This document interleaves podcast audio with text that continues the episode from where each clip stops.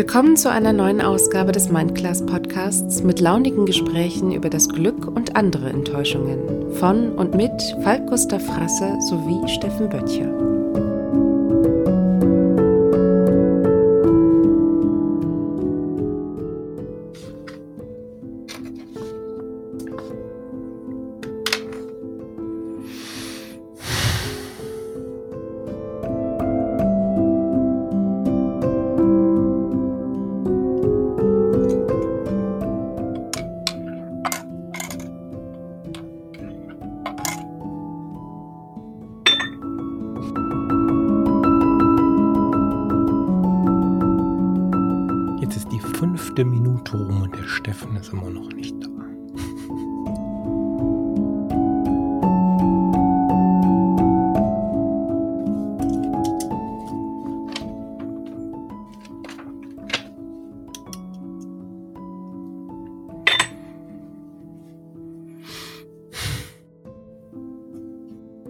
Machst du denn hier?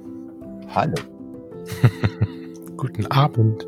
Guten Abend. Sind wir schon auf Sendung? Wenn du möchtest, sind wir schon auf Sendung. Ich bin schon seit fünf Minuten auf Sendung. Entschuldigung, ich sitze, ich musste mir einen äh, Park, also irgendeinen Parkplatz suchen, weil bei mir im Hotel äh, gibt es kein, kein Internet. Äh, nur ah. so ein ganz, ganz schwaches Edge und da hätten wir nicht aufnehmen können. Deswegen bin ich jetzt mit dem Auto. Ich bin gerade in Niedersachsen. In, an so einem, ich, es ist ein Bild für die Götter. Ich stehe im Auto, mit einem Auto an einem Maisfeld, gucke auf einen Penny und ähm, ja, äh, habe einen Laptop auf meinem Schoß und die Kopfhörer auf. Und was hast du da für ein Internet? Das ist mein Handy. Ich habe einfach so, ganz normal okay. mein, mein äh, Ja, okay. Mein Handy. Okay. Hast, hast, du den großen Telekom-Vertrag, sonst klappt das nicht. Ja, genau, genau. Ja, das muss ich ja sowieso, weil ich ja permanent Bilder nach oben schaufel und dann. Ja, ja. Naja. Das ist ja witzig, das ist ein bisschen wie früher, oder? Hast du mal Funk? Hast du mal so ein CB-Funkgerät gehabt früher? Nee, nee, war ich nicht der Typ für irgendwie. Also ich habe davon gehört und ich fand das auch immer ziemlich cool, aber das ist an mir vorbeigegangen. Irgendwie. Ach, komisch, okay. Ja. ja, das war so ähnlich irgendwie immer. So mit Freunden irgendwo auf dem Hügel stehen, wo man den besten Empfang hat, um mit den Kumpels zu sprechen und dann. Ja. Ja, das war eine schöne Zeit. Hallo, lieber Steffen, jetzt haben wir uns eine ganze Zeit nicht gehört. Oh, lieber Falk, das tut mir so leid. Also wir Ach. müssen das ja auch gleich am Anfang mal erklären. Ähm, A, war ich die letzten zwei Wochen zwei, fast drei Wochen radikal unterwegs. Also jeden Tag äh, mit irgendwelchen Politikern. Im Moment ist gerade Kommunalwahlkampf in NRW. Am 13. September sind die Wahlen und ich habe wirklich jeden Tag geackert. Und äh, das läuft dann immer so, dass du den ganzen Tag fotografierst und dann abends auch noch die Bilder, die du ja sowieso aus der Kamera schon nach oben schiebst, äh, abends doch noch mal kurz bearbeitest und äh, zur Verfügung stellst, weil es dann wieder Presseanfragen gibt und so. Und dann mhm. ähm, brauchen die noch mal eine andere Auflösung.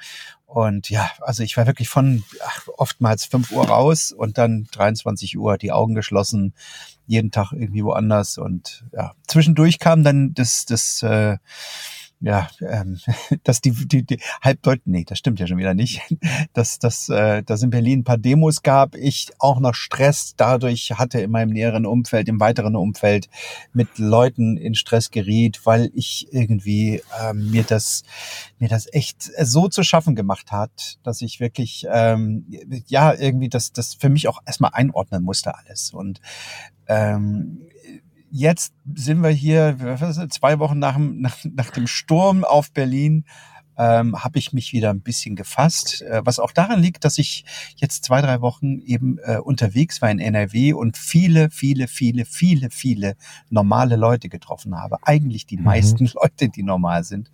Ähm, wer schon mal so Kommunalwahlkampf gesehen hat, der weiß, dann gehst du mit so einem Politiker, die gehen dann in Krankenhäuser. Also ich war auch mit Jens Spahn mal einen Tag unterwegs ähm, und haben Krankenhäuser besucht. Ähm, und das hat mich doch irgendwie wieder alles ganz schön beruhigt, muss ich sagen, weil du ähm, die, das Feedback, was du von den normalen Menschen auf der Straße kriegst, äh, wenn du, wenn du äh, auch von, von, von, von Pflegern, äh, Pflegekräften, Ärzten, Oberärzten, Stationsleitungen und so weiter in, in Krankenhäusern, also das kriege ja nicht ich das Feedback, das äh, ich stehe da und fotografiere, wie wie Jens, Jens Spahn das Feedback kriegt, ähm, ist doch so positiv, dass es mich wirklich beruhigt hat und ich äh, habe ja zwischendurch gedacht, irgendwie, ich, das ist alles nicht wahr, was da passiert. Also diese diese wie hat es neulich einer so schön geschrieben? Ich weiß gar nicht, ob ich das zusammenkriege. Also ähm, das, das, das, das fühlte sich alles so an wie so ein Plot. Äh, also wenn dir das einer erzählt, dass irgend so eine Esoterik, Esoterikerin in, in Berlin auf der Bühne steht, sagt, Trump ist gerade gelandet, um uns zu retten und, und 300 Verstrahlte stürmen darauf in den Reichstag. Äh, wenn das dir einer vorher gesagt hätte und dann, dann äh, demonstrieren parallel noch Nazis mit irgendwelchen Muttis, die zu faul sind, eine Maske aufzusetzen. Da hättest du gesagt, was ist denn das für ein bescheuerter Film? Das glaubt dir ja kein Mensch, ne? Ähm, und so, so eine Situation steckten wir ja. Und das hat mich ehrlich gesagt ganz schön fertig gemacht. Zumal ich dann auch das Gefühl hatte, dass die Einschläge immer, immer dichter kommen. Also es ist jetzt, äh, es weitet sich wie so ein Krebsgeschwür aus, dass auch so ein paar andere Leute äh, die ich noch nicht entfolgt hatte und, und äh, auch nicht entfolgen kann, weil sie in meinem näheren Umfeld äh, auch familiär unterwegs sind, ähm, plötzlich plötzlich einen Schiss im Hirn haben und du mit offenem Mund dastehst und denkst, das kann doch jetzt nicht euer Ernst sein. Und ich dann auch echt wirklich äh, äh, ziemlich, ziemlich durch war. Und ich glaube, hätten wir vor drei Wochen ähm, aufgenommen, wäre hättet ihr mich alle von der Seite kennengelernt, die nicht ganz so, nicht, die, die mich nicht, äh, die mich, ja, ich glaube, nicht auf den Podest gehoben hätte. So, das war jetzt ein langer Monolog, lieber Falks, tut mir leid. Ja, also gut, mache ich ja auch schon mal. Ich habe, also ich finde es ganz beeindruckend, wenn du am Anfang der Episode sehr viel erzählst, ist das meistens ein Zeichen von viel Energie. Und ich hatte so ein bisschen darauf gehofft, dass genau das jetzt äh, passiert, dass du mit viel Energie wieder zurückkommst, weil mhm. Ähm, wir können ja auch schon verraten, also du hast ja gerade schon gesagt, äh, wenn du wir vor drei Wochen aufgenommen hätten, also wir hätten an einem Abend gut Zeit gehabt, haben uns mhm. aber dagegen entschieden, weil die Stimmung nicht passte, sag ich mal. Also nicht zwischen uns, sondern du warst dann nicht so richtig cool damit, mhm. ähm, was da so passiert. Und da hast du mir auch so ein bisschen die Aufgabe mitgegeben, ja, ordne du das mal ein bisschen für dich ein bis zur nächsten Sendung. Das habe ich mhm. versucht, da können wir gerne gleich hinkommen.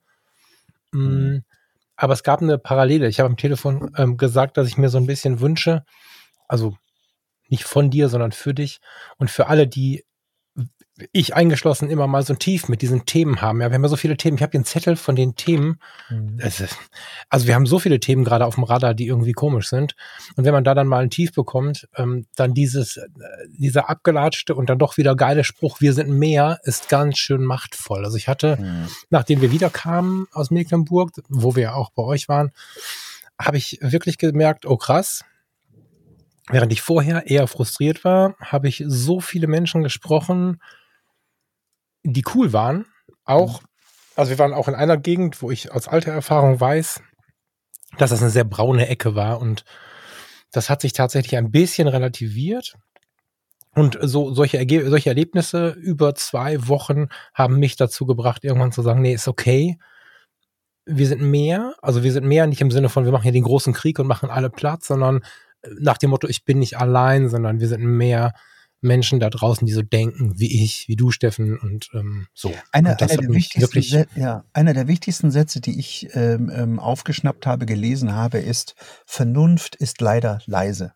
Und das, das brachte für mich dann wirklich alles auf einen Punkt. Und äh, mm. da habe ich auch, den habe ich auch lange vor mir hergetragen. Ne? Und ähm, ja, so Verantwortung für sich und andere zu übernehmen, das habe ich, ist noch ein anderes Zitat, was ich mir aufgeschrieben habe. Ähm, Verantwortung für sich und andere übernehmen ist die erwachsenste Form der Freiheit. Ähm, auch das hat mich, ähm, ähm hat mir lange, also habe ich lange mit mir rumgetragen und überlegt, warum drehen denn Leute auf einmal so durch? Ähm, natürlich drehen. Also ich meine, das ist die Frage, warum äh, das so ist, wissen wir alle. Es gibt Corona und ich glaube, dass die Komplexität der, der Situation wirklich viele, viele Menschen einfach überfordert und ähm, sie einfach auch mit, mit diesem Kontrollverlust, den, den, den sie ja jetzt gerade erleiden, ähm, wirklich nicht zurechtkommen. Also das, das hört man genau. auch, wenn man sich genau. so die ganzen, ähm, äh, ich sag jetzt mal, das ist jetzt natürlich irgendwie gefährliches, in Anführungsstrichen Halbwissen, aber ich habe mir nun wirklich zu dem Thema extrem viele Podcasts angehört in den letzten zwei, drei Wochen, weil ich wirklich unendlich viele tausende Kilometer unterwegs war und viel Zeit auch zum, zum Hören hatte zwischendurch im Auto. Ähm, und wenn eins alle Experten eint, dann das, ähm, dass sie das, ja, das ist, das, ja, die, die, die Komplexität äh, und der Kontrollverlust exakt das ist, was die Leute im Moment gerade so unsicher macht. Und genau. auch, auch, ähm, ja, man, man, viele sehnen sich, und daher kommt auch dieses zurück zum Kaiser Geschwafel, ähm, viele sehnen sich dann nach so einer, ähm, so einer harten Hand. Das klingt jetzt vielleicht blöd, aber man muss sich ja mal vorstellen, dass sie in der demokratisch, der Demokratie, in einer Demokratie leben, äh, ge gleichzeitig gegen eine Demokratie äh, demonstrieren und, und sich den Kaiser wieder zurückwünschen, mit einer Reichskriegsflagge rumlaufen oder, oder weißt du, es gab im, zu der Zeit einen Impfzwang. Den gibt's heute nicht mal, weißt du? Das ist einfach ja. so, so Nonsens und so, so, und du fragst. Lass uns langsamer laufen, lieber ja. Steffen. Ja. Ja. Passt übrigens ganz gut, was du sagst. Äh, Steingart heute Morgen hatte diese, dieses Interview mit echter Helden und falsche Helden. Das passt so ein bisschen zu dieser, mhm. zu dieser Theorie irgendwie, die du gerade so angedeutet hast, dass alle irgendwie was Lautes haben wollen an Vorbild. Mhm. Ah, irgendwie, er sprach da von Storytelling und so, fand ich übrigens gar nicht so blöd. Auf beiden Seiten fehlt so ein bisschen der Held. Mhm. Das war ein mhm. ganz interessanter Ansatz. Aber du hast gerade was gesagt, wahrscheinlich unbewusst oder, oder wir haben es zumindest nicht abgesprochen, was mich mega bewegt hat, weil nämlich diese Frage um Stille und Ruhe ist. Mhm. Für mich schon sehr, sehr lange eine laute Frage. Also ich hatte jahrelang auf meinen Autos diesen Coelho-Spruch, ähm, du sollst etwas Langsames tun, bevor du eine wichtige Entscheidung triffst. Da mhm. habe ich langsam und still ziemlich übereinander gelegt so. Mhm. Ähm, um wieder ein bisschen runterzukommen, habe ich mir, der eine oder andere mitbekommen, wieder einen Foto-Community-Account gemacht. Da steht ganz oben die größten Ereignisse. Das sind nicht unsere lautesten, sondern unsere stillsten Stunden. Also dieses Thema Stille geht seit vielen Jahren sehr extrem durch mein Leben. Und das ist auch was, womit ich mich aktiv beschäftigt habe. Also die Macht der Stille ist mir auch auf so einer gewissen fachlichen Seite ein Begriff. Mhm. Und es ist ja so, dass wir im Moment also du und ich vielleicht, aber wenn wir jetzt einfach mal so mitschwimmen, ist es ganz schön schwer, Stille zu erleben. Mhm. Und Stille ist ja ein, ein Teil unserer, unseres menschlichen Seins. Also wenn wir mal so zurückgehen in die prägenden Jahrtausende, dann sind wir rausgezogen und mussten beispielsweise jagen gehen. Und ist ja nicht so, als dass du da, du konntest ja nicht wie heute am Roadstop anhalten und dir einen Burger holen, sondern du musstest halt irgendwie gucken, dass du irgendwie ein Tier fängst und damit war viel Warten ähm, angesagt. Und der, der natürliche Mensch, der noch nicht so, naja, hochtechnisierte Mensch hat über Jahrtausende, stundenlang am Tag, auch als die Sprache schon am Start war, geschwiegen, war still, war mit sich, hat nachgedacht, sich wirken lassen. Also es war Jahrtausende ein ganz normaler Prozess, viel Stille anzunehmen. Und wir haben heute, wenn wir uns nicht aktiv Gedanken machen um unser Leben und um solche Dinge, haben wir keine halbe Stunde der Stille mehr am Tag. Und meistens schlafen wir noch so viel, so schnell ein, oder mit dem Fernseher und Sleeptimer am besten noch, dass wir selbst da diese halbe Stunde Stille nicht kriegen. Und das ist schon fast eins der, eins der Probleme dabei. Absolut. Und, und, und ja, ähm, und, und genau da ist der Punkt. Wenn dann doch mal die Möglichkeit wäre, sich Stille zu holen, hängen die Leute vor ihren Smartphones und genau. äh, laden ihre halben, nicht zu Ende gedachten durch äh, Gedanken äh, ins Netz und ähm, ich habe äh, auch hier als Zitat, ich habe mir ein paar Zitate äh, und teilweise Tweets einfach ähm, ähm, äh, kopiert. Und, und da ist jedenfalls ein, ein, ein Satz, der mir auch, äh, äh der mir auch so, so, so, der, der das ziemlich auf den Punkt, bringt. Diese Lust am Falschverstehen, dieses gespannte Lauern auf eine Formulierung, die man aus dem Kontext reißen und das Gegenüber dadurch so hinstellen kann, wie andere es sehen sollen, damit es diskreditiert ist. Das macht Social Media so anstrengend und die Stimmung so gereizt. Das bringt es ziemlich auf den Punkt. Das ist das, was ich erlebe, dass äh, Leute schon da sitzen und, und gespannt lauern auf irgendeine Formulierung, die sie aus dem Kontext reißen können, die Arme hoch, hysterisch hoch werfen können, um zu sagen, um uns zu beweisen, dass wir keine Ahnung, Rassisten sind oder weiß ich nicht. Ja. So genau, und ich habe versucht, in, den, in diesen zwei, drei Wochen, die wir jetzt, ich weiß gar nicht genau, wann es zwei oder drei Wochen, in der Zeit, die wir jetzt hatten, mhm. habe ich versucht, so ein bisschen zu sortieren. Ich habe mir das, ähm, ich habe, ich habe, nachdem du mir die Frage gestellt hast, ich weiß noch ganz genau, wo ich war. Wir sind die A44 am Flughafen entlang gefahren und ich habe so, so vorher eine Sekunde bedächtig auf den Flughafen geschaut und dann hast du angerufen ähm, und das habe ich mir gemerkt, weil es irgendwie so tief durchging. Ne? Also sortier das mal für dich ein. Und dann bin ich den Rest der Strecke gefahren und dann dachte ich, na ja, dann findest du es halt morgen raus. Und ich habe echt lange gebraucht, bis dass ich überhaupt anfangen konnte, das, was draußen so passiert, für mich mal bewusst einzuordnen, obwohl ich mich ja tagtäglich damit beschäftige mhm. und obwohl ich mich ja wirklich äh, auf einer gewissen professionellen Art und Weise gerade sogar mit einer zweiten Ausbildung in dem Thema damit beschäftige, wie man denn bei einem Menschen Gedanken sortiert, einen Fokus findet und, und herausfindet, was gerade so ist. Und dennoch habe ich mit dem Blick auf mich ganz schön rumgerudert und dann habe ich mir gedacht, na ja, ich bin, also du hast mich ja quasi darum gebeten, ich bin ja jetzt nicht irgendwie wie so ein, wie so ein Mensch, der Hilfe haben möchte, irgendwo hingegangen. Vielleicht ist das das Problem und habe mich versucht, mal in die Situation zu bringen und habe gesagt, jetzt gebe ich mir mal 60 Sekunden, habe ich mir hier kurz einen Timer gestellt und habe 60 Sekunden ganz schnell aufgepinnt, was mir gerade für Themen einfallen, über die man jeden Tag irgendwo diskutiert, wo man so ein bisschen im Thema sein muss. Mhm. Und ich ich schaffe das nicht in 60 Sekunden, weil ich es schnell mitgepinnt habe. Ne? Aber ausgesprochen war das Thema USA Trump, Türkei Erdogan, Wladimir Putin, was ist mit Nawalny? Ähm, warum beschützen wir Nawalny so laut? Also nicht, man soll jeden Menschen beschützen, der krank ist, aber am Ende ist er wohl aber auch hart rechts eingestellt, wie man hört, und ist sogar auf den russischen Märschen mitgelaufen. Die Frage, was passiert mit der NATO, beschützt sie uns weiter? Bin ich rechts, bin ich links? Die Flüchtlingsfrage, Tibet, was ist da los? Nahostkonflikt. CDU, die Linke. Wer ist nun hier der böse Verbrecher? Sind es einfach nur Volksparteien? Was ist mit der AfD? Covid-19, Bundestagswahlen, Landtagswahlen, Kommunalwahlen. Welche Schule besuchen meine Kinder? Da habe ich für andere gedacht, ich habe keine Kinder. Bundeskanzlerfrage, Bundestagswahl, Berufsfragen, was ist mit meiner Beruflichkeit und so weiter und so fort. Das habe ich in 60 Sekunden mal eben so runtergepinnt, wo ich nur überlegt habe, was haben Menschen für Themen im Kopf. Und wenn ich dazu, wenn ich da jetzt mal reingehe in all diese Worte, da kommen noch, könntest du 100 weitere aufschreiben, dann braucht jedes einzelne von diesen Stichpunkten eine Fachlichkeit, die eigentlich studiert haben muss, und zwar dieses Thema, um da eine Fachlichkeit nach außen zu bringen.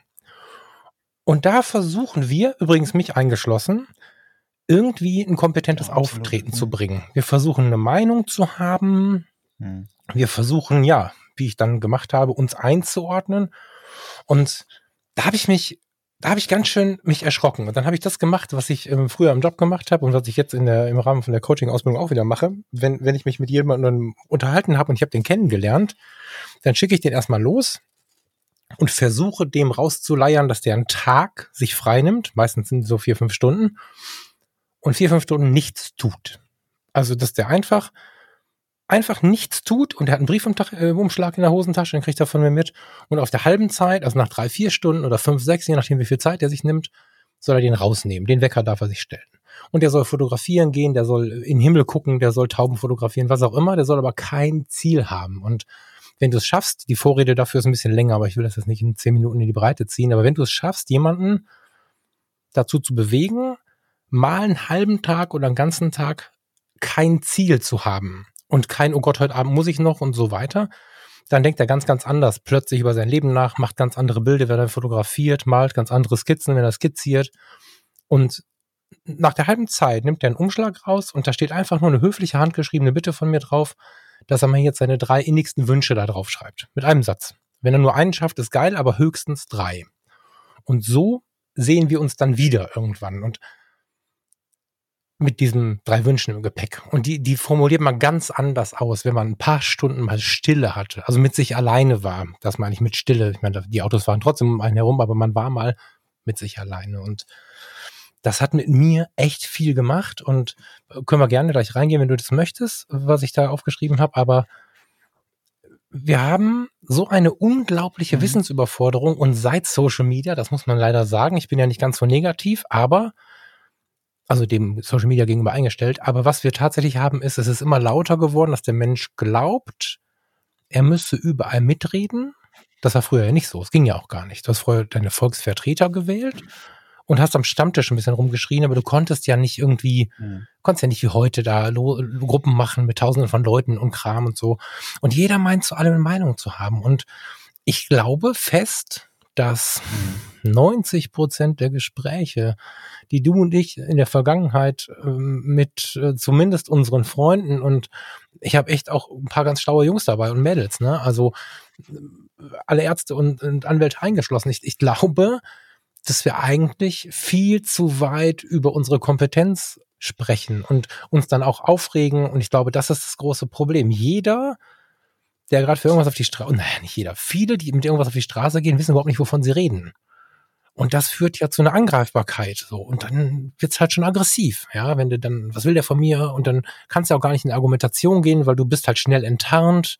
Hm. Ja. Ich habe ähm, in den letzten drei Wochen, ähm, das ist, äh, die, die, war so viel los, dass ich ganz äh, eine Sache vergessen habe. Ich war nämlich zwischendurch auch noch in Litauen. Ähm, das, da, da haben wir, da haben wir noch Stimmt, nicht drüber ja. gesprochen. Und das trifft eigentlich ganz gut ähm, das Thema, was du gerade, in das du rein willst. Ähm, ich habe, ich krieg den Anruf, ähm, äh, hast du, hast du, kannst du mit nach Litauen kommen? Das war relativ kurzfristig. Ähm, ja, Litauen, äh, also ich habe mir angewohnt, jetzt nicht immer gleich zu fragen, worum geht's da und so, sondern einfach erstmal zuzusagen.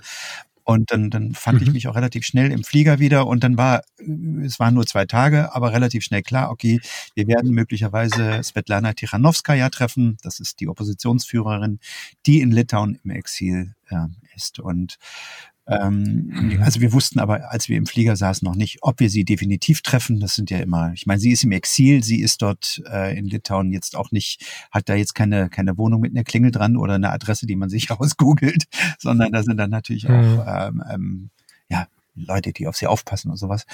Und ähm, ich war super gespannt, weil ich das natürlich dieses ganze Drama in, in, in Belarus irgendwie natürlich brühwarm ähm, ähm, auch jeden Tag aus der Zeitung präsentiert kriege. Und auf einmal und, und, und zum selben Zeitpunkt, als die EU ähm, tagte und überlegte, ob sie jetzt, äh, was sie jetzt mit mit mit Lukaschenko, mit Russ, äh, mit Belarus machen, sitze, äh, treffe ich nicht ich, also ich bin dabei, wie sich der Paul ja, mit, ihr, mit ja. äh, und noch ein paar andere eben mit mit mit ihr treffen und ich war sehr, sehr demütig und war, war natürlich auch, also ich bin sonst wirklich eine coole Socke, aber ich hatte Herzklopfen, wirklich. Und ähm, sie hm. saß in diesem Raum ähm, und äh, der, der, der ja voll war mit, ja voll mit Menschen. Es waren schon ein paar Leute dabei, nicht viele, also zehn vielleicht. Und ähm, erzählte und sagte eine Sache, die das ganz gut trifft, was du eben sagtest. Vor drei Monaten oder vier Monaten, ich glaube drei Monate hat sie gesagt, vor drei Monaten habe ich in der Küche gestanden, meine Kinder beim Spielen zugesehen und habe für meinen Mann was gekocht. Und das, was ich mir am sehnlichsten wünsche, ist, dass dieser Zustand so schnell wie möglich wiederhergestellt wird. Ähm, ich möchte in meiner Küche mhm. bei mir zu Hause stehen äh, und, und, und meinen Kindern beim Spielen zu sehen und meinen Mann gesund neben mir haben. Das ist alles, was sie sich mhm. wünscht im Moment gerade. Und dafür kämpft sie. Mhm. Und äh, sie musste ins Exil mhm. gehen, ähm, weil das in ihrem Land nicht möglich ist, weil sie da verfolgt wird. Wir sind jetzt gerade äh, einen Tag, nachdem ihre, ihre ähm, ihre, ihre Mitkämpferin äh, aus, aus der Opposition sozusagen verhaftet wurde von Lukaschenko, wo nicht genau raus ist, was sie.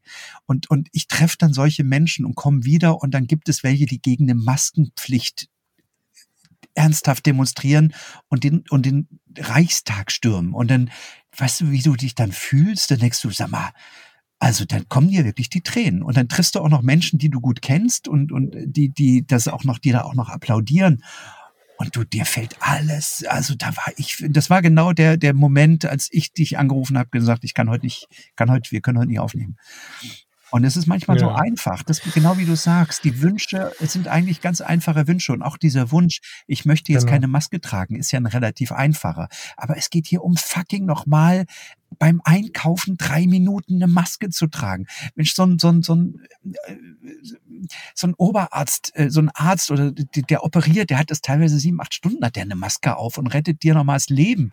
Weißt du? Und, und also ich, äh, es geht nicht um, ich glaube eben nicht, dass es um die Maske geht. Es geht um viel, viel mehr und diese, diese Pseudo, ich habe meine naja, Freiheit. Es geht, aber, geht auch darum, ja, also was ich schon sehe, ist, dass wir da so ein bisschen von hinten durchs Auge ran müssen. Damit meine ich jetzt nicht hinterhältig, sondern dass ich, ich glaube inzwischen, dass wir uns ein bisschen versuchen müssen, das fällt mir sehr schwer, uns zusammenzureißen und eben über die Frage nachzudenken, was ist denn jetzt die Kernfrage? Also wie schön, dass sie das genau so formuliert, weil das ja genau aufs Leben zutrifft. Was will ich eigentlich, ist in der Regel nicht keine Maske tragen oder oder Präsident oder nicht Präsident, naja gut, also das ist jetzt vielleicht ein Posten, da will man das doch, aber im Großen und Ganzen sind diese Wünsche, wenn man den Menschen vorher ein bisschen mit sich lässt, entweder weil er was Extremes äh, mhm. erlebt hat oder wenn man es im ganz Kleinen so macht wie ich, äh, man schickt ihn einfach in den Wald oder ich habe mich jetzt selber in den Wald geschickt, aber wenn man zu sich findet, nach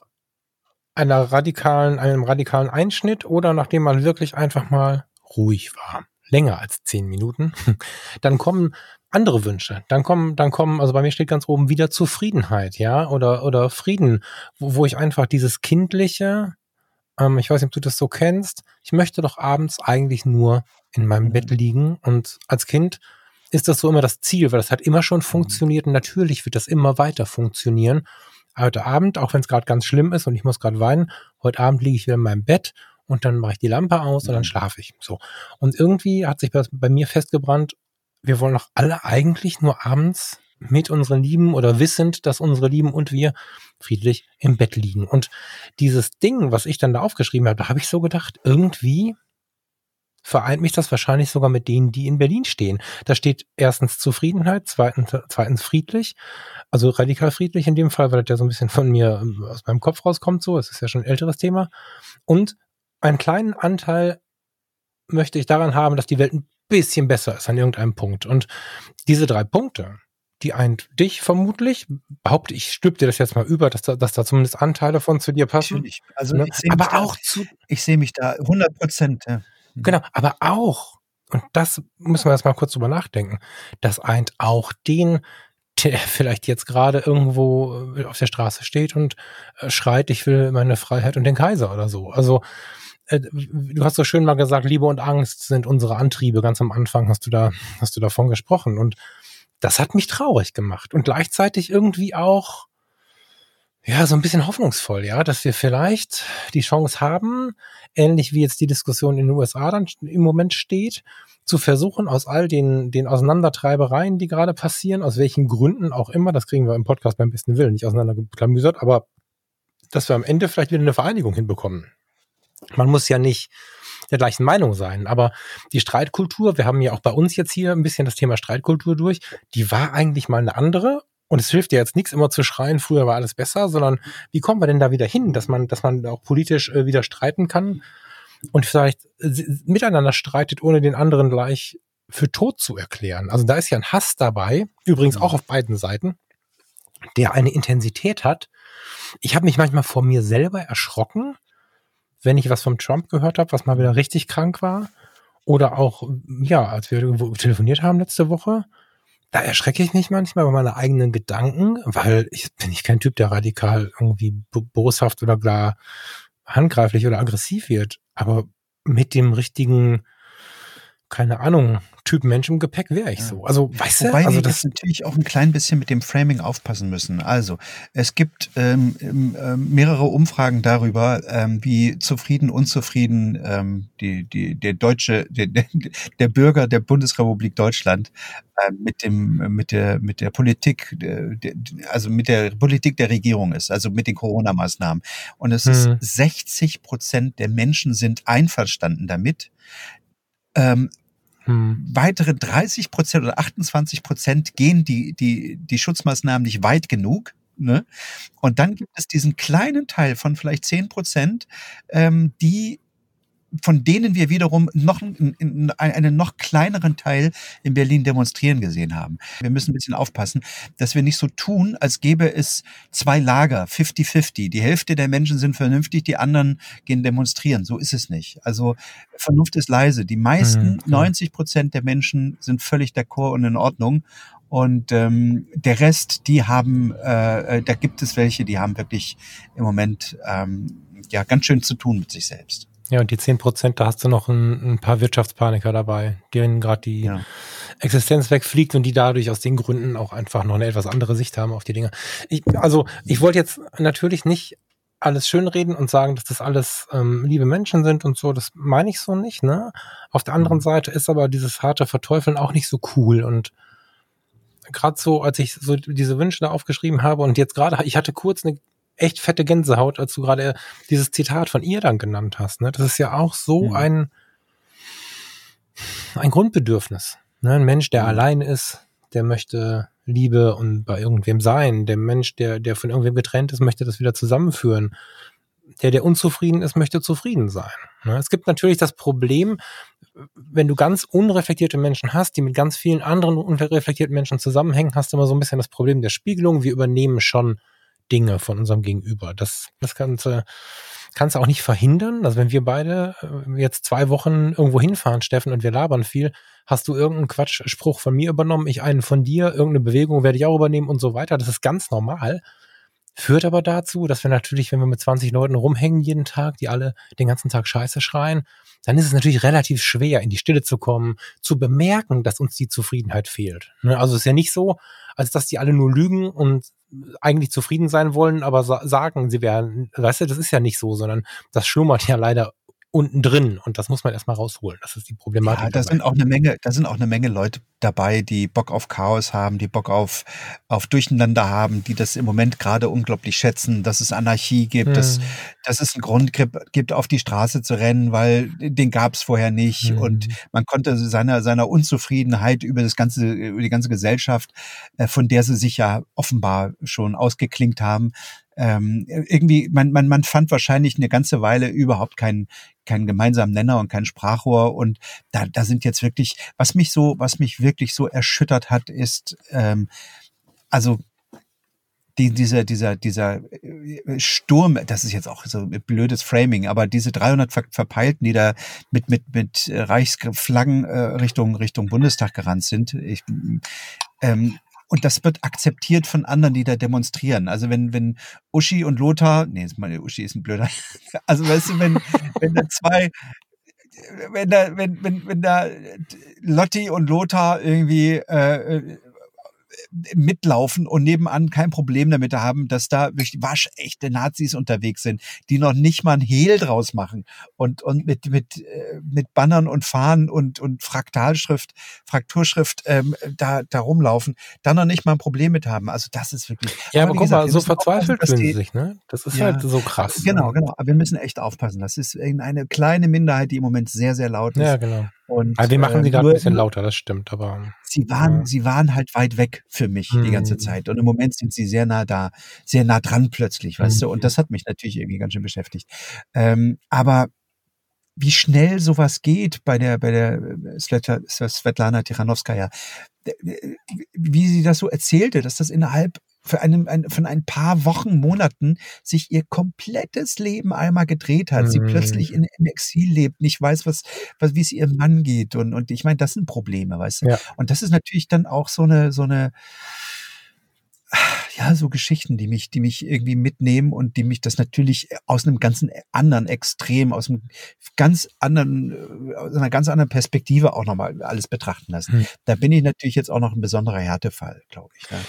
Ja, ähm, aber wenn du gelassen, weißt du, wenn du, du hast aber verstanden, was ein wirkliches Problem ist. Ne, das habe ich, ja, das habe ich direkt, ja. also irgendwann saß ich mal weinend auf der Autobahn rum nach einem fetten Einsatz und ähm, da kam irgendwer an und ich habe einfach nur gesagt, nee, ich bin gerade total glücklich, dass ich das hier erleben darf, weil ich weiß, was mhm. wirkliche Probleme sind. Und wenn ich jetzt nicht hier sitzen würde, säße hier ein anderer, das wäre trotzdem passiert. Und das Erkennen von richtigen Problemen ist unfassbar wertvoll für die Gesellschaft, glaube ich fest, weil du ja auch im Kleinen, in der kleinen Begegnung bei uns im Ruhrgebiet an der Bude oder in Düsseldorf in der Tanke oder wo auch immer, diese ganzen Smalltalks und das sind ja alles Begegnungen, wo du mit der richtigen Einstellung ganz kleine äh, Samen setzen kannst. Und mhm.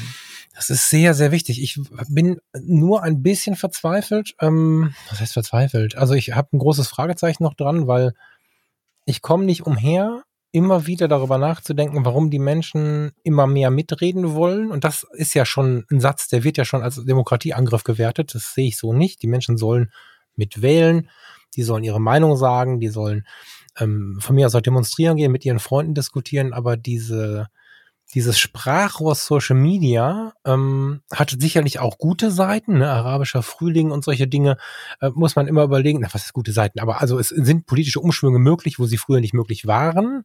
Das klingt erstmal gut. Auf der anderen Seite heißt es aber, dass sich ähm, Kräfte mobilisieren, dass, dass Menschen, äh, ich habe neulich in einem Gespräch gesagt, das habe ich noch im Kopf, da, da sind zu viele lenkende Menschen da draußen, die eigentlich gar keinen Führerschein haben. Und mhm.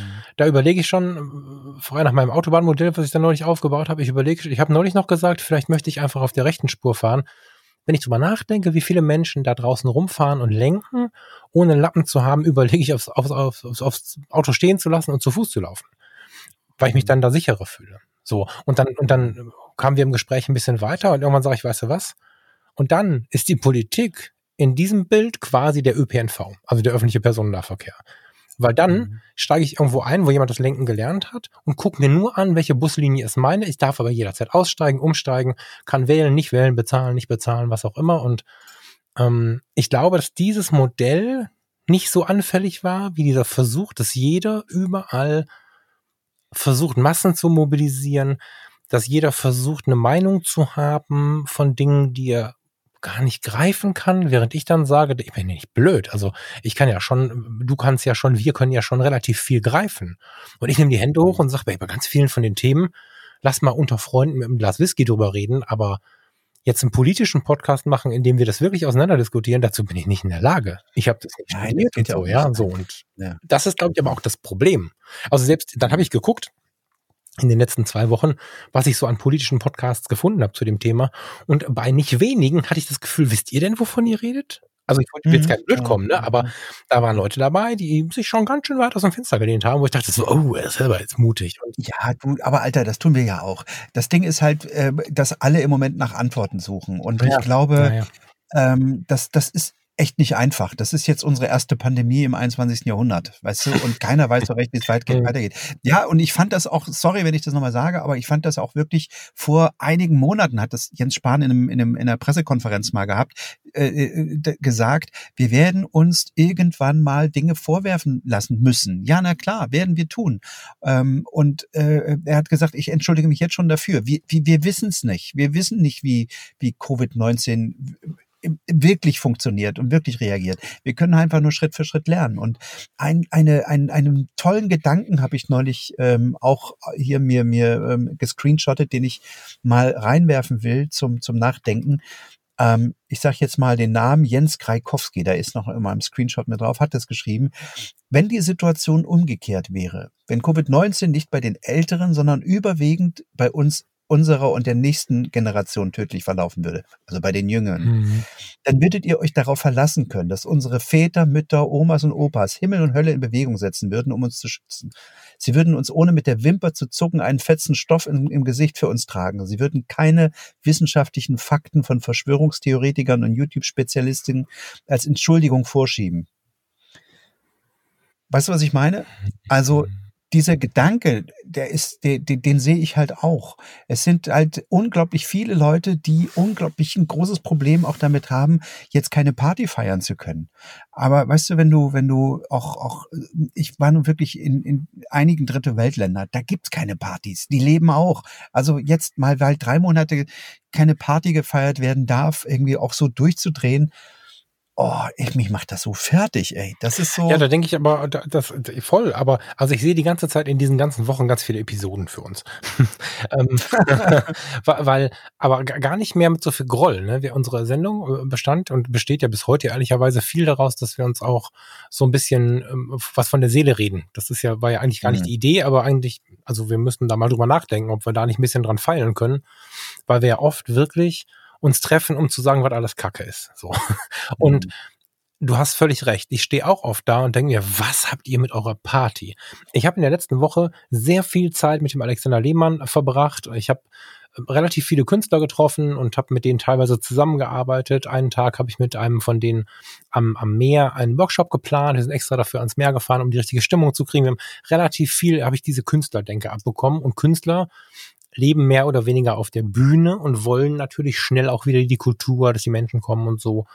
Und selbst die sagen alle, obwohl deren Existenz davon abhängt, naja, aber das kriegen wir, entweder wir kriegen es hin mit einer halben Halle und mit einem vernünftigen Konzept oder wir müssen halt warten. Und wir haben uns mhm. viel darüber unterhalten, was mit dieser Partykultur los ist. Und ich weiß gar nicht, wie ich nicht sogar noch fast ein bisschen gefährlicher finde, diese Leute, die unter uns rumlaufen, also was das Thema Covid-19 angeht jetzt, die unter uns herumlaufen und eigentlich äh, die Cousine, die Tante, die nette Nachbarin sind, die dann aber irgendwie so im Nebensatz sagen, boah, machen wir eine heimliche Party. Und ich denke so, was ist mit euch los? Wartet doch einfach mal. Ich meine, es gibt auch echt viele Alternativen. Also erstmal kannst du dich im kleinen Kreis treffen, da kann jeder für sich entscheiden von, weiß ich nicht, vier, fünf Leuten, wie vernünftig er das findet, aber da kannst du auch Abstand halten. Ähm, wir haben uns mit 50 Hörern neulich bei Zoom getroffen äh, von den Fotologen. Wir haben so viele Möglichkeiten. Wir müssen doch jetzt nicht auf geheime Partys gehen. Und das machen gerade Menschen, die ich für aktiv vernünftig halte, also habe ich gedacht, die voll aus dem Leben kommen. Und dieses Thema Party, dass das auch bei Menschen, das ist nicht nur bei den 15-jährigen Thema, das geht bis in die 70 inzwischen. Und da habe ich viel drüber nachgedacht, was denn da los ist, dass dieses zusammen Alkohol konsumieren, in der Regel, es ist ja wirklich wenig Party ohne Alkohol, Alkohol konsumieren, laute Musik hören und dazu ja abtanzen, das Leben und den Scheiß mal vergessen. Das ist auch wieder ein gesellschaftliches Abbild, was in diesem Gesamtkontext, den wir jetzt so gezeichnet haben, echt nicht schön ist. dass das, dass mhm. wir, dass wir nicht mal mehr das sein lassen können, weil wir sonst noch mehr Last haben. Das ist schon ja, aber das ist, sorry, das ist jetzt, also auch, ich, ich spitze es mal zu, aber das zeigt eigentlich auch die Perversion unserer Gesellschaft. Wir sind das Land auf der Welt, was wirklich die kleinsten aller Probleme hat. Mhm. Also alle Länder, alle ringsrum, denen geht es alles beschissener als uns. Also wirklich, mhm. egal wo du hinguckst, ob das die USA ist, die, die neben Covid-19 noch, noch echt ein Rassenproblem haben, wo wirklich Leute im Moment gerade ähm, ähm, mit einer anderen Hautfarbe um ihr Leben bangen müssen. Ähm, denn da gibt's Italien, deren Gesundheitssystem lang nicht auf unserem Niveau ist. Im Moment gerade ist Frankreich, äh, ziehen die Zahlen plötzlich ähm, ähm, exponentiell an. Und, und wir, wir haben hier wirklich das allerkleinste Problem. Wir kommen gut raus, wir haben Kurzarbeit, wir, wir, bei uns also ist, ist die Wirtschaft nicht ganz so am Boden wie woanders. Wir, es scheint, als würden wir da alle mit einem blauen Auge wieder rauskommen. Es wird dauern, aber wir, es geht ja jetzt bei uns hier nicht, nicht um Leben und Tod, weißt du? Und ähm, ähm jetzt dann sich aufzuregen, ja, jetzt ja, ja. so. Ähm, aber sich darüber aufzuregen, dass ich jetzt keine Party feiern kann mit tausend Leuten irgendwie im, im Ja, aber guck mal, ja, also, also zwei Sachen dazu. Einmal, ähm, das erste, was ich gelernt habe in, in, in, zum Thema pädiatrische Notfälle war, also Kindernotfälle, wer schreit, ist noch fit. so, also die, die es nicht so hart erwischt hat, die noch schreien, angenommen, du hast drei Verletzte, da gehst du erstmal gar nicht hin, du gehst zu den anderen beiden. Ja, die, die still sind, haben ein Problem. Und das ist, glaube ich, ziemlich weit. Also danach kam tatsächlich zwei Stunden eine politisch-gesellschaftliche Situation, äh, Diskussion, die nicht viel mit Medizin zu tun hatte. Und die habe ich mir gemerkt, weil das scheinbar tatsächlich auch so ein bisschen ein Wohlstandsproblem ist, dass wenn es einem noch zu gut geht, man halt auch noch zu laut schreit. Wenn die Hälfte von denen, die sich jetzt laut beschweren, dann selber im Krankenhaus liegen und die Freunde es sehen, dann wird es anders aussehen. Oder dann würde mhm. es anders aussehen, weil das würde ich mir nicht wünschen. Oder würde ich denen nicht wünschen. Ähm, ja, ich, ich sehe das auch, aber wir müssen jetzt, jetzt witzig, jetzt erinnern wir uns gegenseitig dran, auch da, auch jetzt, jetzt komme ich mal damit, aufs Framing aufpassen, weil das laute Schreien kommt halt von, von, von vergleichsweise nicht so vielen Menschen. Das ist, wenn du die auf einem Haufen siehst, erschreckend. Aufs Land gesehen sind es nicht so viele. Ja, das ist, äh, und ich merke, dass ich immer wieder darauf reinfalle, ähm, weil es bei mir eben auch im Moment nicht mehr abstrakt ist, sondern weil ich Gesichter dazu habe. Mhm. Weißt du, es ist, es ist nicht ja. mehr diese, diese, es sind nicht mehr diese Aluhut, diese, diese Verschwurble, wo ich denke, naja, der hat sowieso irgendwie einen am, am, äh, da ist sowieso irgendwas verloren gegangen, sondern es sind Leute, die ich kenne und die ich äh, äh oder kannte, ähm, die ich bisher als relativ vernünftig ein, einsortiert habe, weißt du? Und das macht mhm. mir so, das, das ist das, was mich im Moment gerade, und deswegen, du merkst selber, ich merke selber, dass ich äh, hier mich wieder so reinsteigere mhm. und ich muss mich nachher wieder beruhigen und denken, nee, es ist nicht so schlimm. So wie du sagst, Falk, es ist aber nicht ist, so viel. Ja, es, ist, es ist ja menschlich auch. Ne? Und genau damit umzugehen, ist aber jetzt auch so, so ein bisschen das, was, was uns alle fordert. Und ich, um mal was Positives zu sagen, ähm, nee, falsch formuliert. Ich habe was Positives zu berichten. Also das ist mir wirklich aufgefallen. Menschen geht es oft wie dir und mir im Moment. Mhm. Und ich habe in der letzten Woche, das ist total schön, finde ich, in einem Café, in einem wartenden Auto, deswegen muss ich auch ein bisschen grinsen, dass du sagst, du sitzt da irgendwo am Feldrand im Auto, mhm. ähm, und während ein Mensch an mir vorbeigelaufen ist, dreimal das gleiche Buch gesehen von drei völlig verschiedenen Typen Menschen. Anzug, Mutti, junger Mann ähm, dieses Buch der Menschlichkeit, kennst du das von Dalai Lama? Hm, ja, aber ich habe es nicht gelesen. So ein Ethikaufruf ist das. Der macht ja regelmäßig so einen Aufruf an die Welt. Dann gibt's den, den neuen Appell und den alten Appell und so weiter und so fort. Da geht's mhm. halt um Menschlichkeit, um Miteinander und so weiter. Und der ist ja sehr zurückhaltend. Also dem wird halt nicht einfallen, wenn der jetzt bei uns im Podcast hier sitzen würde, zu sagen, was ihm Leute alle auf dem Sender geht, sondern der sagt dann, ja mal Angst. Und dann sagt er vier Sätze, äh, mit denen du die auch verstanden hast. Und dann sagst du, ja, aber die haben mich noch nicht verstanden. Dann sagt er, das ist nicht schlimm aber du hast sie verstanden. Und der, der hat halt so eine Ruhe in sich und, und so eine unfassbar schöne Art in sich. Und ich sehe, also diese, dieses Buch jetzt dreimal zu sehen, mag auch ein schöner Zufall gewesen sein, aber ich habe schon das Gefühl, dass auf der anderen Seite hier bei uns viele Menschen sich eben mit diesen Themen beschäftigen. Wie ist denn nun mal Zusammenleben besser möglich? Ich merke eine riesige Welle um mich herum an Stoikern, was ja eigentlich der stoische Mensch, das ist ja war lange negativ konnotiert, sind aber Menschen, die sehr zum Frieden beitragen können. Das ist voll die Welle gerade. Also in jedem zweiten Bartshop, wo man, wo man ein Glas Whisky trinkt und sich den Bart schmieren lässt, hören sie diesen Stoiker-Podcast. Und ähm, das ist irgendwie eine schöne Entwicklung gerade, die ich halt auch sehe. Ne? Ich glaube, so eine, so eine Bewegung sorgt ja immer für eine Gegenbewegung. Und diese Wellen, die schwappen immer hin und her. Mhm. Und ich habe gerade die Hoffnung, dass dadurch sich jetzt auch mal ein bisschen was aufschaukelt, was auch mal so auf der guten Seite hochkommt. Ne? Das da hast du vollkommen recht. Also das ist ein schöner Gedanke. Ich habe und das Gefühl hatte ich halt in den letzten zwei Wochen auch, als ich äh, jetzt im, unterwegs war in, in NRW, ähm, dass sich Leute plötzlich mit unserer Gesellschaft wirklich auseinandersetzen. Also mhm. ne, auch die, die vorher unpolitisch waren, die, die, die, die überhaupt keinen Grund hatten, auch über darüber nachzudenken, wie viel Glück sie hatten, äh, und jetzt einfach merken, alter Schwede, wir hatten wirklich Schwein hier mit unserer nicht vorhandenen ähm, ähm Welle. Mhm. So bei uns äh, Corona sind äh, Gott sei Dank nicht so viele gestorben. Ähm, Gott sei Dank ähm, äh, haben viele Unternehmen äh, überlebt. Wir wissen nicht, was jetzt im Herbst passiert. Da kann es noch eine Pleitewelle ja, geben. Das, das, also doch, dort, da kommt schon noch was, aber es wird uns nicht ja. Um, ja, wahrscheinlich nicht umbringen. Ja. Die meisten nicht. Aber es wird einfach, es ist meine Güte. Also ja, klar, aber du wirst, das ist so wie mit uns Hochzeitsfotografen. Dann musst du halt was anderes fotografieren und da gibt's, da gibt's was anderes. Also und und das ist ja das Ding in der heutigen Zeit auch, ne? Wir haben ja. manchmal wissen wir gar nicht, wie gut es uns geht und das das möchte ich gar nicht beklagend sagen, sondern motivierend für jemanden, der vielleicht mhm. gerade selber in Angst steht. Ich wechsle ja auch gerade viermal die Richtung und das ist voll gut so, ja, weil die, ich habe einfach die Möglichkeit dazu. Wenn wir vor 30 Jahren leben würden, hätte ich diese Chance nicht gehabt. Ja, ich habe nee. zweimal den Job gewechselt, bin dann aus dem Gesundheitswesen komplett raus, habe dann die Fotografie zum Volljob gemacht, dann habe ich es wieder zurückgefahren. Jetzt hat so ein Viertel Fotografie, eine Hälfte Coaching und ich schreibe gerade Bewerbungen, weil ich zwei, drei Tage eine Anstellung suche. Falls irgendein cooler Chef mhm. zuhört, ich bin am Start. so, und ähm, das, das sind ja alles Veränderungen, die die waren nötig. Die hätte ich aber vor 30 Jahren nicht machen können, wenn ich da früher Kranfahrer gelernt hätte. Krankenwagenfahrer gab es da noch nicht. Was auch immer ich mhm. gelernt hätte da kannst du nicht mal eben sagen, ich mache jetzt hier noch was und da noch was. Wenn du da erstmal 40 warst, hast du keine Ausbildung mehr gemacht. Ey, ohne Scheiß, ich bin hier gerade nur mal als kleines Beispiel. Ich bin hier gerade in Niedersachsen und zwar in, das kennt keine Sau, Sprakenseelbeeren. Noch nie gehört wahrscheinlich. Nee. Dort fotografiere ich, ein paar Wissens, jedes Jahr den Scherer-Katalog. Scherer macht Carports und Zäune. So, jetzt ist es raus. Und ich hatte davon, glaube ich, schon mal im Podcast erzählt. Das ist echt ein unglaublich ein konservativer, geiler Laden, äh, mhm. äh, die mich seit sieben, acht Jahren oder so buchen und jedes Jahr fotografiere ich zwei Kataloge für die. Einmal den Carport-Katalog und einmal den Zaun, äh, ja, Zaun, Zaunkatalog. Mhm. So. Mhm.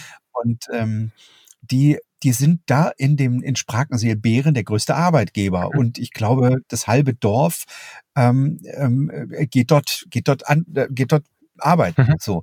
Und ich glaube auch, dass der Herr Scherer, der auch am Werk noch wohnt, ist ein Familienunternehmen. Ähm, ich weiß gar nicht, wie viele Angestellte die haben, aber es ist eine große Bude. Mhm. Also wirklich mit, mit eigenen LKWs und großen Maschinen und Lagerhallen und alles Mögliche das kommt einem so vor, als wäre der der Bürgermeister. Ist er natürlich nicht. Aber weißt du, er hat so eine schützende Hand auch über alle. Und, und der, die haben gerade richtig zu tun, natürlich durch Corona, weil alle zu Hause hängen und sich überlegt haben, ey, weißt du, wir brauchen eigentlich ein neues Carport. Oder komm, wir lassen, wir, wir, wir können, lass mal den Zaun neu machen, können wir drei Prozent sparen hier, mhm. Mehrwertsteuer, irgendwas. Und er sagt, die haben so dermaßen zu tun und die betteln um Angestellte, die da stehen überall Zettel, was sie gerade für Leute suchen.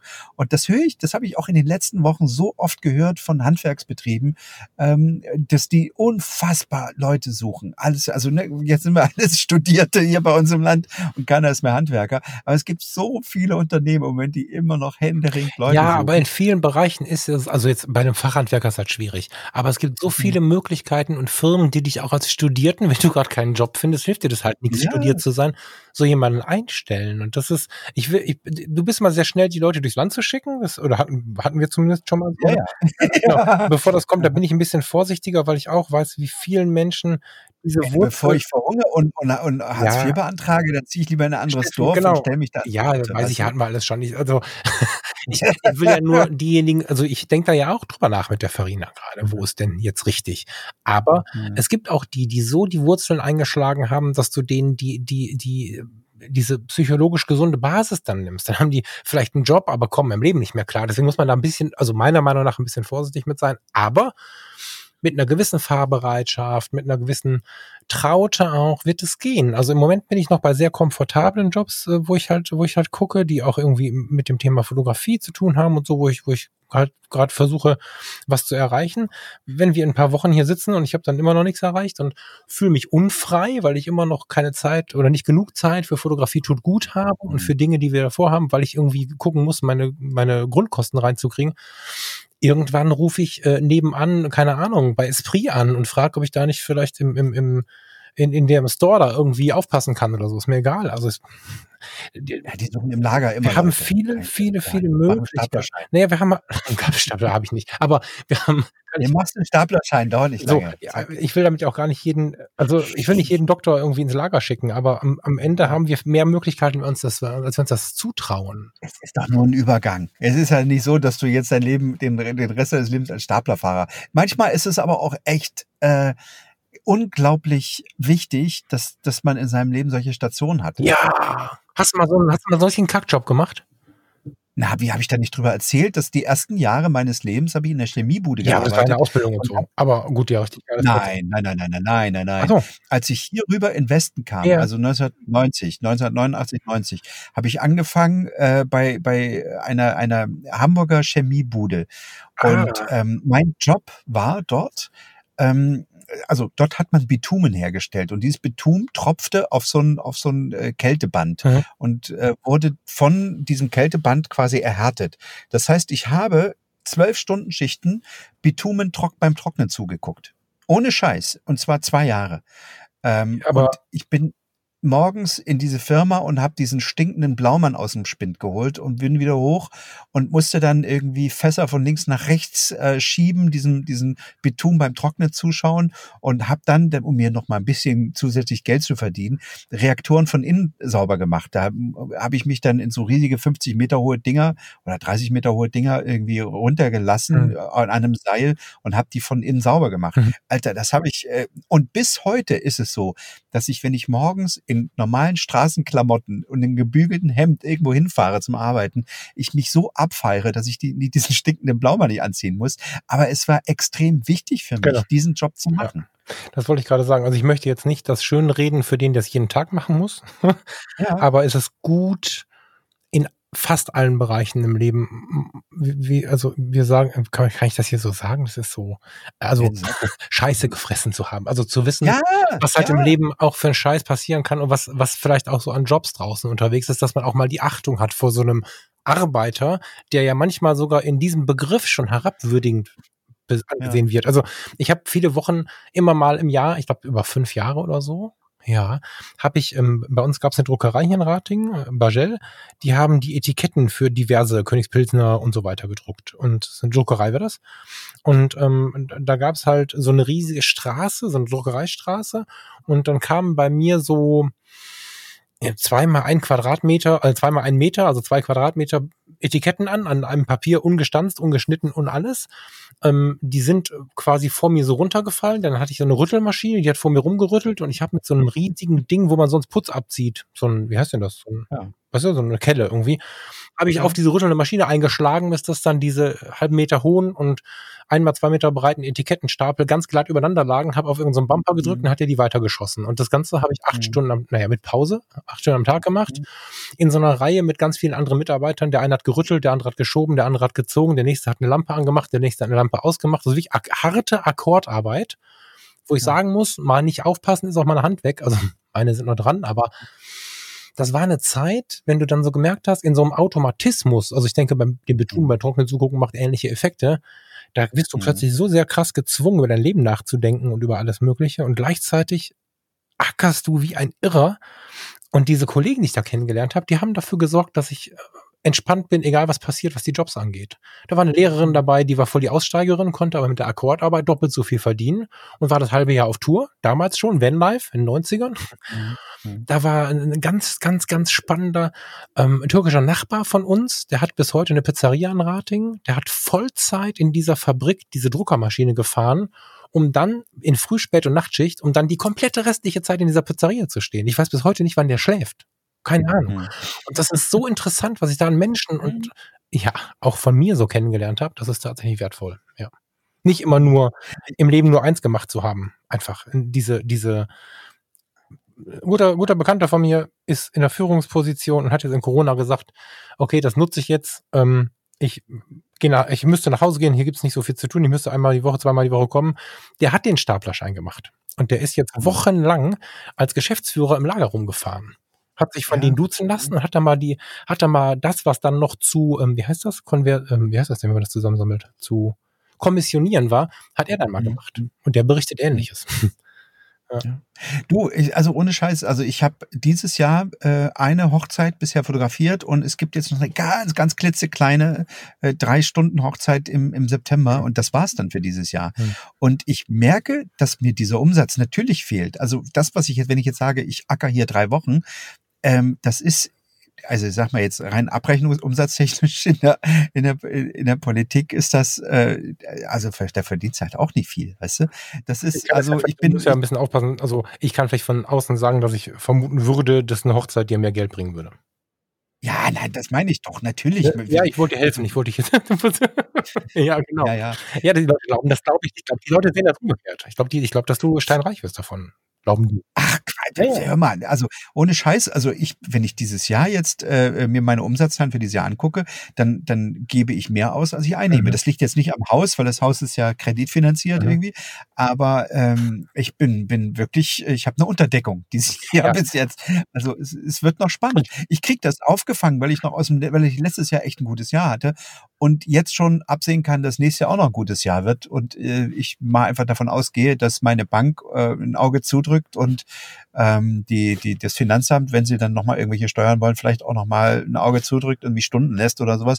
Aber ey, das plus plus äh, deswegen jetzt ähm, ähm, alles in Frage zu stellen, plus weil wir jetzt mal so eine so eine Phase haben, das gehört halt dazu. Vielleicht liegt es auch ein bisschen daran, dass ich schon mal, also das, das klingt jetzt vielleicht, vielleicht blöde, aber vor meinen Augen ist 1989 ähm, eine komplette Gesellschaftssystem zusammengekracht, mhm. weißt du? Und mhm. ich habe schon mal gesehen, wie aus so einer aus so einer kleinen aus so ein paar kleinen 20 äh, Leuten vor einer Kirche auf einmal eine Riesenbewegung geworden ist mhm. in der mhm. DDR damals mhm. so.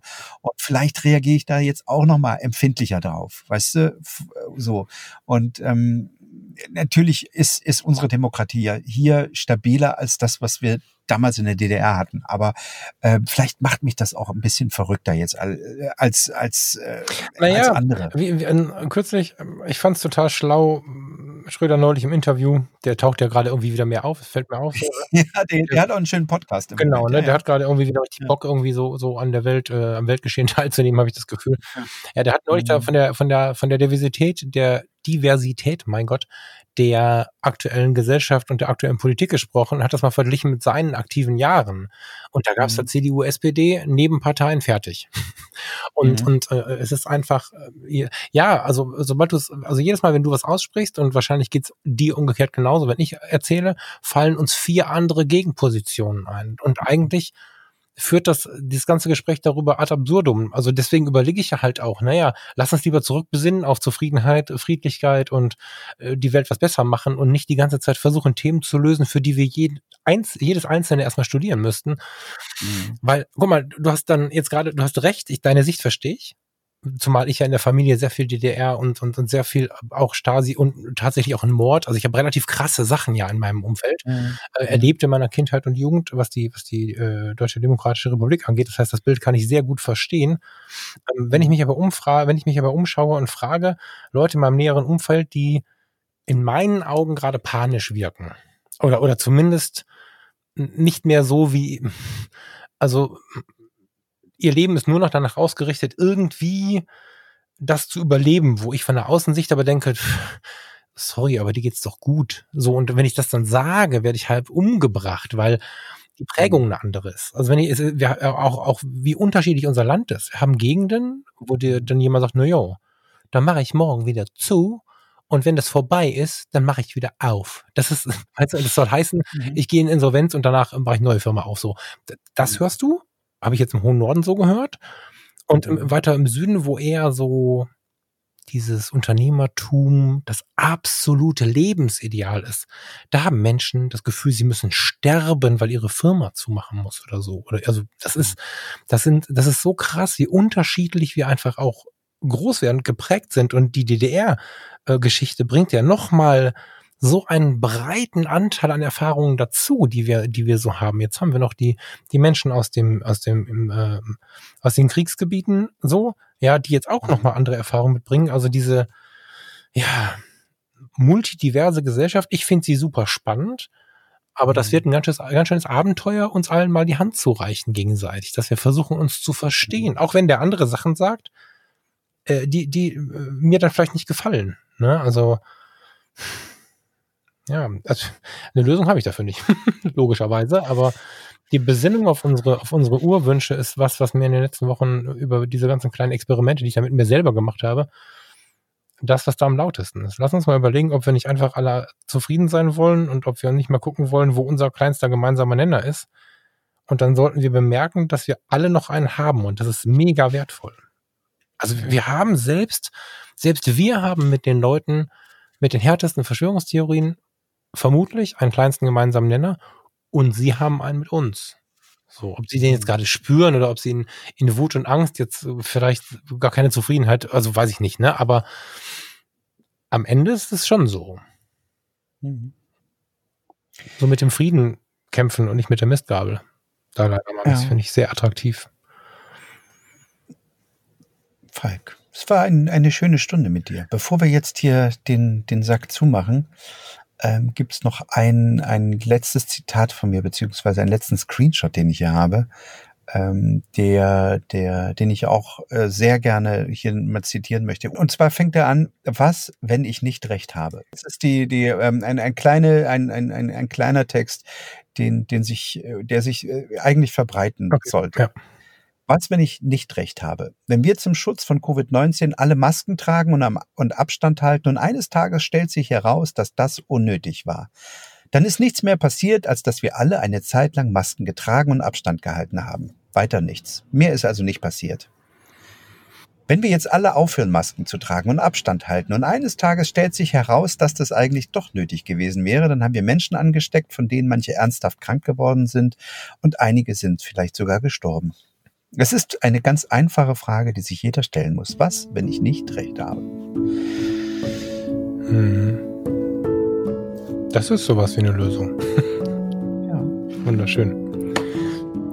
Ihr Lieben, vielen Dank fürs Zuhören. Ich äh, würde jetzt sagen, ich gelobe Besserung. Ähm, ehrlicherweise sehen meine nächsten Wochen nicht anders aus als die letzten Wochen. Und ähm, ich will mich jetzt nicht auf den, den äh, wöchentlichen Rhythmus hier festnageln lassen, lieber Falk. Ähm, es kann durchaus sein, dass wir spontan zwischendurch was reinschieben. Es kann sein, dass es auch mal wieder zwei Wochen leid, äh, dauert.